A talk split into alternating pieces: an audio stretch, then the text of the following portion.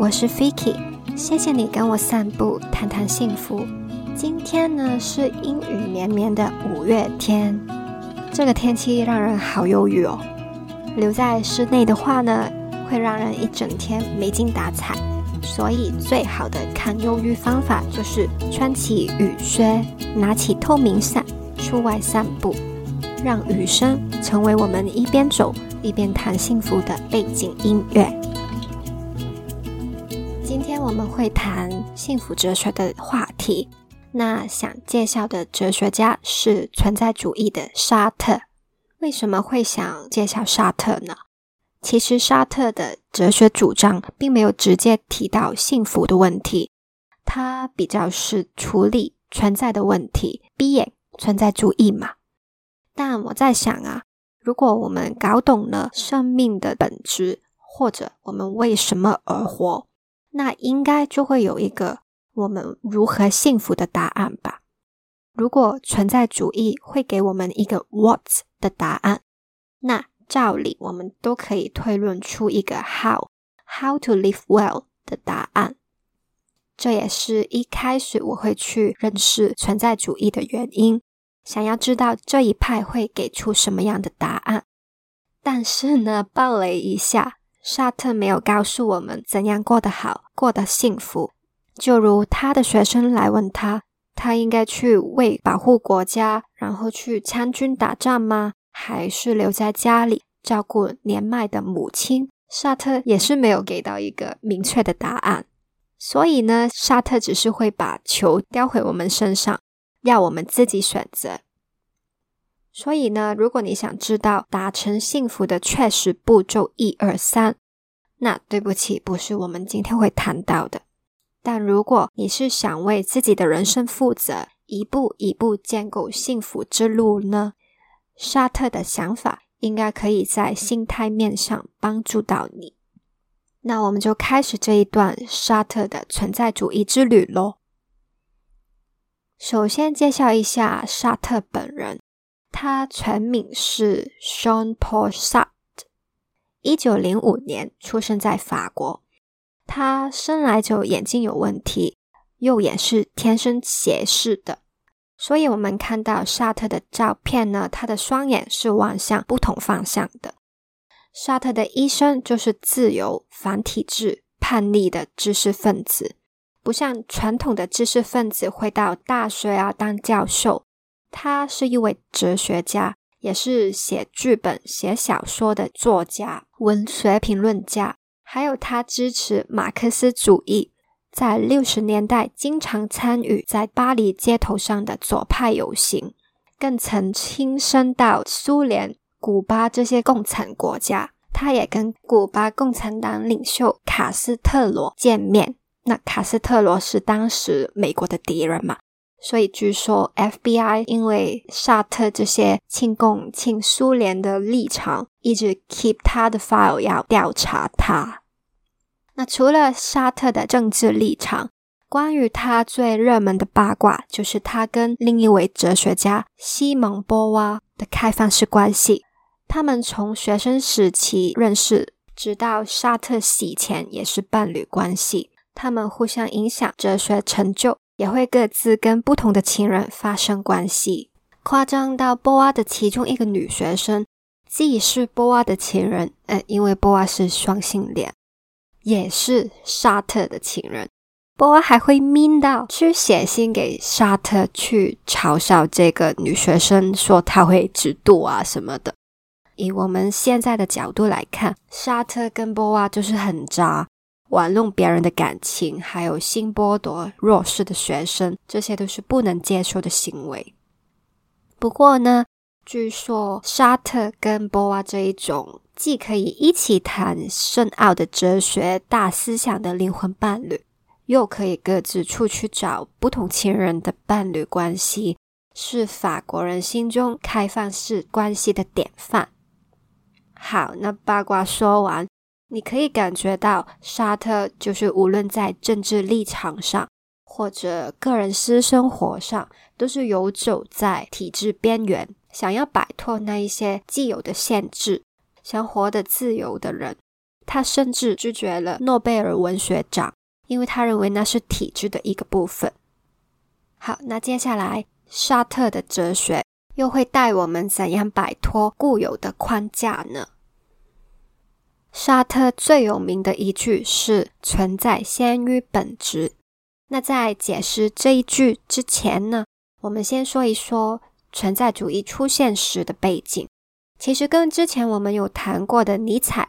当时背景有点像，都是在工业革命后、社会现代化后，上帝已死的虚无主义 （Nihilism）。在工业革命现代化之前的传统社会是很有规律的，人们怎样生活、人生目标是什么、应该做什么、不该做什么，都有答案。答案就在宗教里。西方社会二千年来都是以基督教为中心。上至君主的权利，下至小市民应该怎样生活，都是以圣经所说的、以教会所说的为准。所以，我们如何得到幸福呢？就是相信神，做好事，做个好人，期望得到神的宽恕，那时候就有可能上天堂，得到幸福。直到什么时候社会起了改变呢？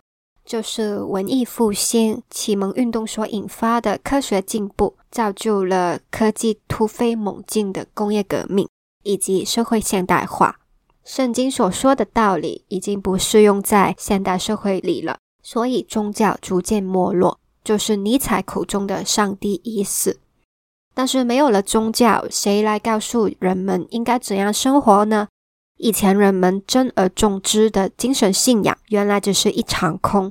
那人生、生命有什么意义呢？或者会不会就是什么都没有意义，一切都是虚无的、不重要、不真实的？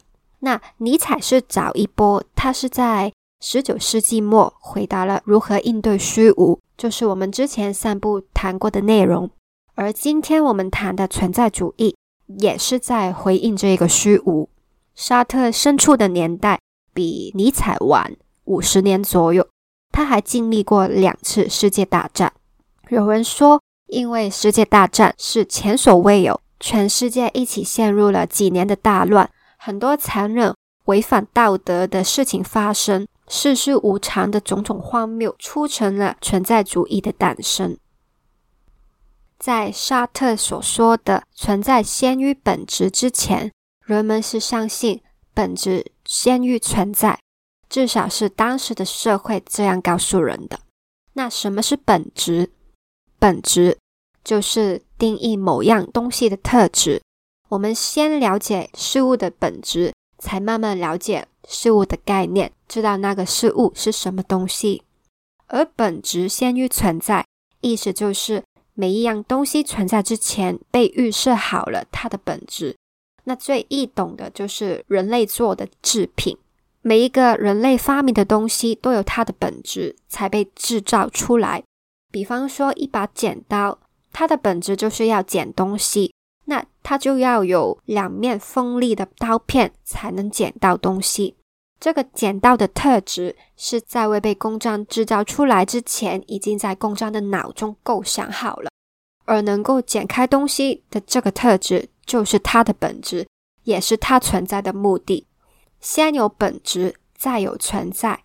以前的传统社会相信人也是这样，每个人的本质在存在之前已经被决定好了。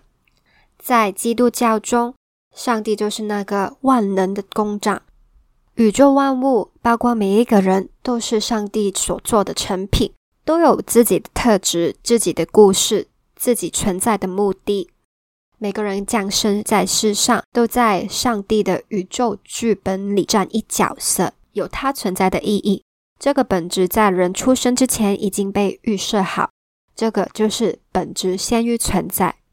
那就算不谈基督教，在西方基督化之前，远在古希腊的哲学家亚里士多德也有类似的想法。每个人跟所有事物一样。都有他被创造出来的目的因。如果你还记得我们之前散步有谈过的，亚里士多德认为人的目的因，或者我们用今天的词语就是本质。人的本质就是要发挥理性，发挥你生而为人的独特潜能。所以这一种本质先于存在，早已经深深的烙印在人的心里。每个人出生都有他的目的，人要怎样过他的一生，早已经写好了剧本，你只要循着你的本质走。而今天的主角沙特，他就不这样认为。他的思想承接了当时的时代背景的虚无主义，没有什么是本来就有意义的。他所说的“存在先于本质”，意思就是我们先存在，之后才有本质。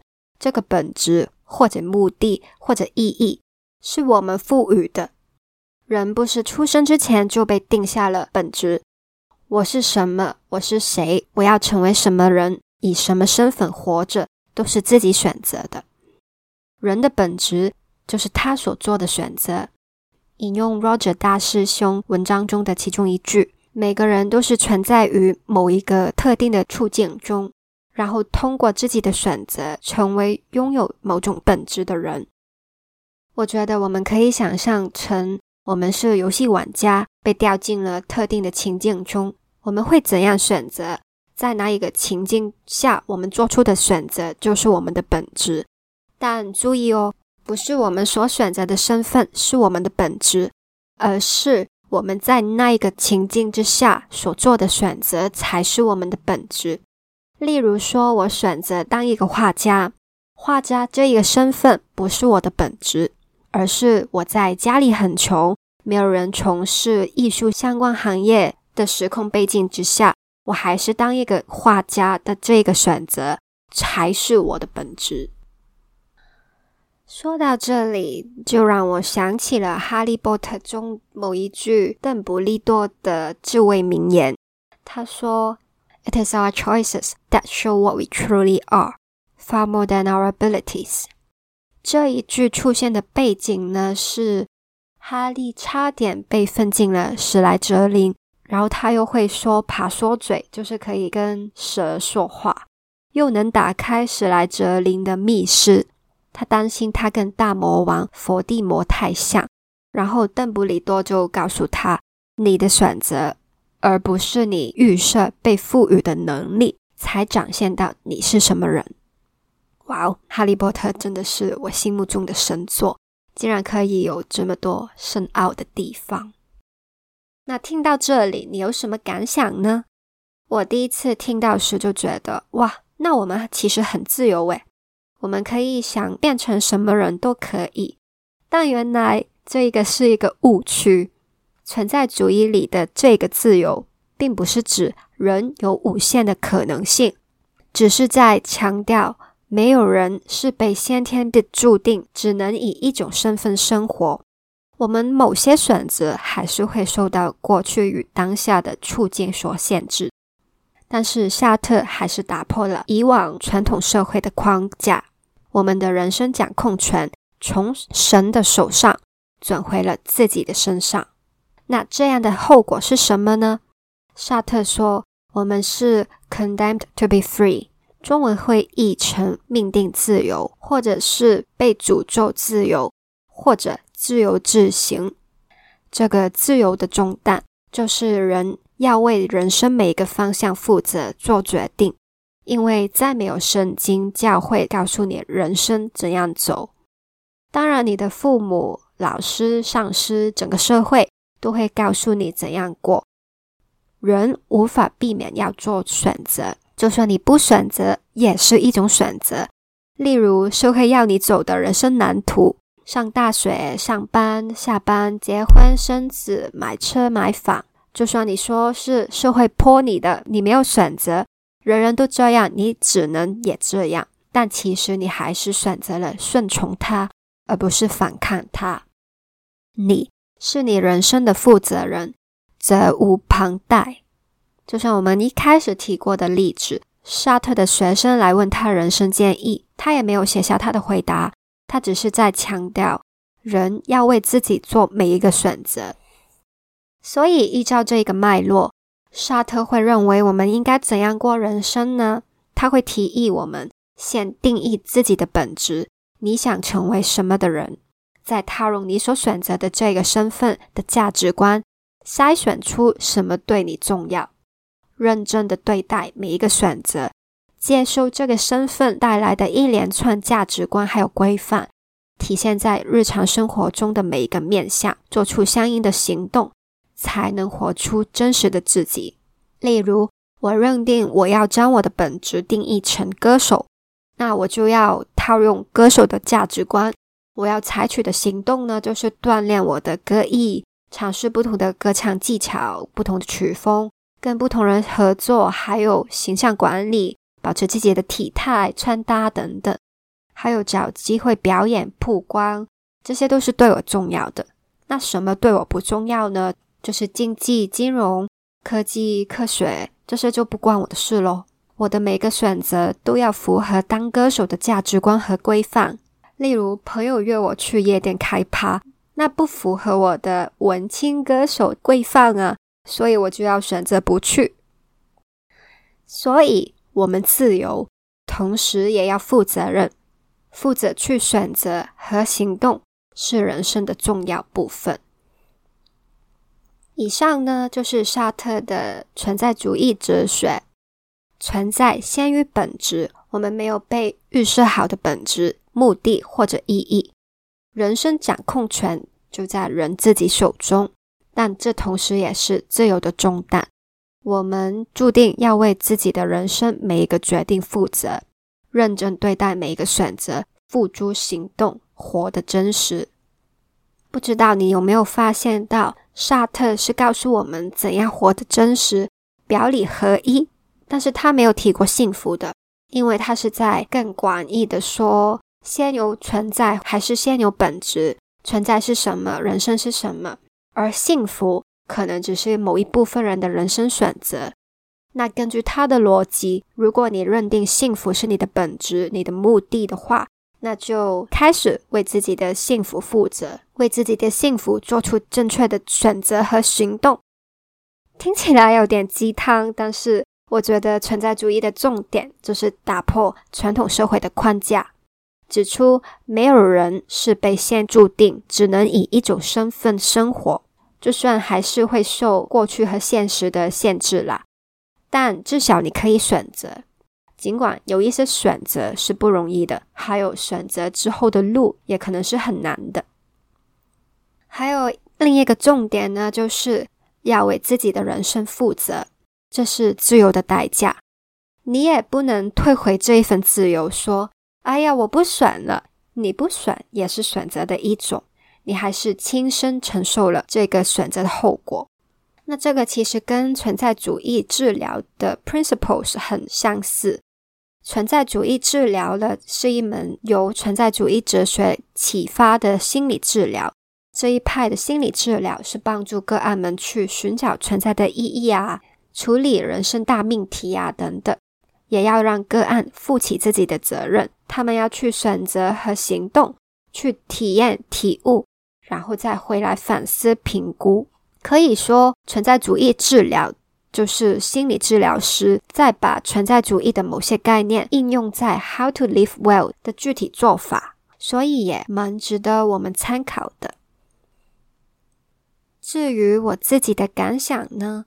我本身就对存在主义很感兴趣，因为我是很小就感觉到 existential crisis 的人，也是从这里解释到为什么我们的生活这样营营役役、重重复复，本身人生这一切都没有意义。就像那些年中说的啊，铺路年龄了，就是那些年这一部电影中有一段是，人生很多事都是徒劳无功。就算我不懂 lock 是什么，都不会对我的人生怎么样啊！但学校就是要我学，很痛苦的学，这不是很荒谬，完全没有意义吗？存在主义要我接受这一种荒谬，然后叫我去找本质。那身为一个控制欲很强的人呢，我就觉得好啊，那我就去找意义吧。这个本质就由我来赋予。不管做了这个选择之后，路有多苦，我都愿意，因为是我自己选的。存在主义的这个自由和责任的概念，就给了我这个觉悟。后来了，我慢慢发现，原来有一些人不是这样想的，他们会对有得选择这回事无所适从，然后会焦虑、逃避、推卸责任等等，是不知道怎样选，怕自己选错吗？还是不想承担结果呢？但是这一个人生责任。无论你想不想要，最终还是会落到你身上，而你选择或不选择的后果也是自己承担。所以，就让我们承担起生命这一份自由和责任吧，去定义生命的本质，去选择人生意义吧。现在，请你用三十秒的时间想一想。你的生命本质是什么呢？你选择了用哪一个身份过人生？有言行一致，将这一个身份的价值观和行动套用在自己的生活中吗？我们难免会有多重身份，哪一个身份对你最重要呢？这个选择会是你的本质哦，所以要好好认真对待这个选择。我相信，只要我们为自己的人生负责。活得真实，幸福也会伴随在这条人生路上。谢谢你收听到最后，不知道你对这一集的幸福哲学有什么感想呢？欢迎到这一集的网址留言告诉我，或者在 IG 上找我也行。我的 IG 是 V I K I C D O C O。喜欢的话，请订阅这一个节目，还有 follow 我的 IG，就不会错过最新的节目。请记得，我们每个人都值得，而且有能力幸福。我们下次约会见，拜。